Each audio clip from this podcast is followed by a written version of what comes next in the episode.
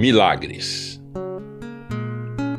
O místico não é o milagre grosseiro, o paralítico que volta a andar, o cego que volta a ver, o ladrão que para de roubar, seres do outro mundo que aparecem em cavernas ou são pescados do fundo de rios.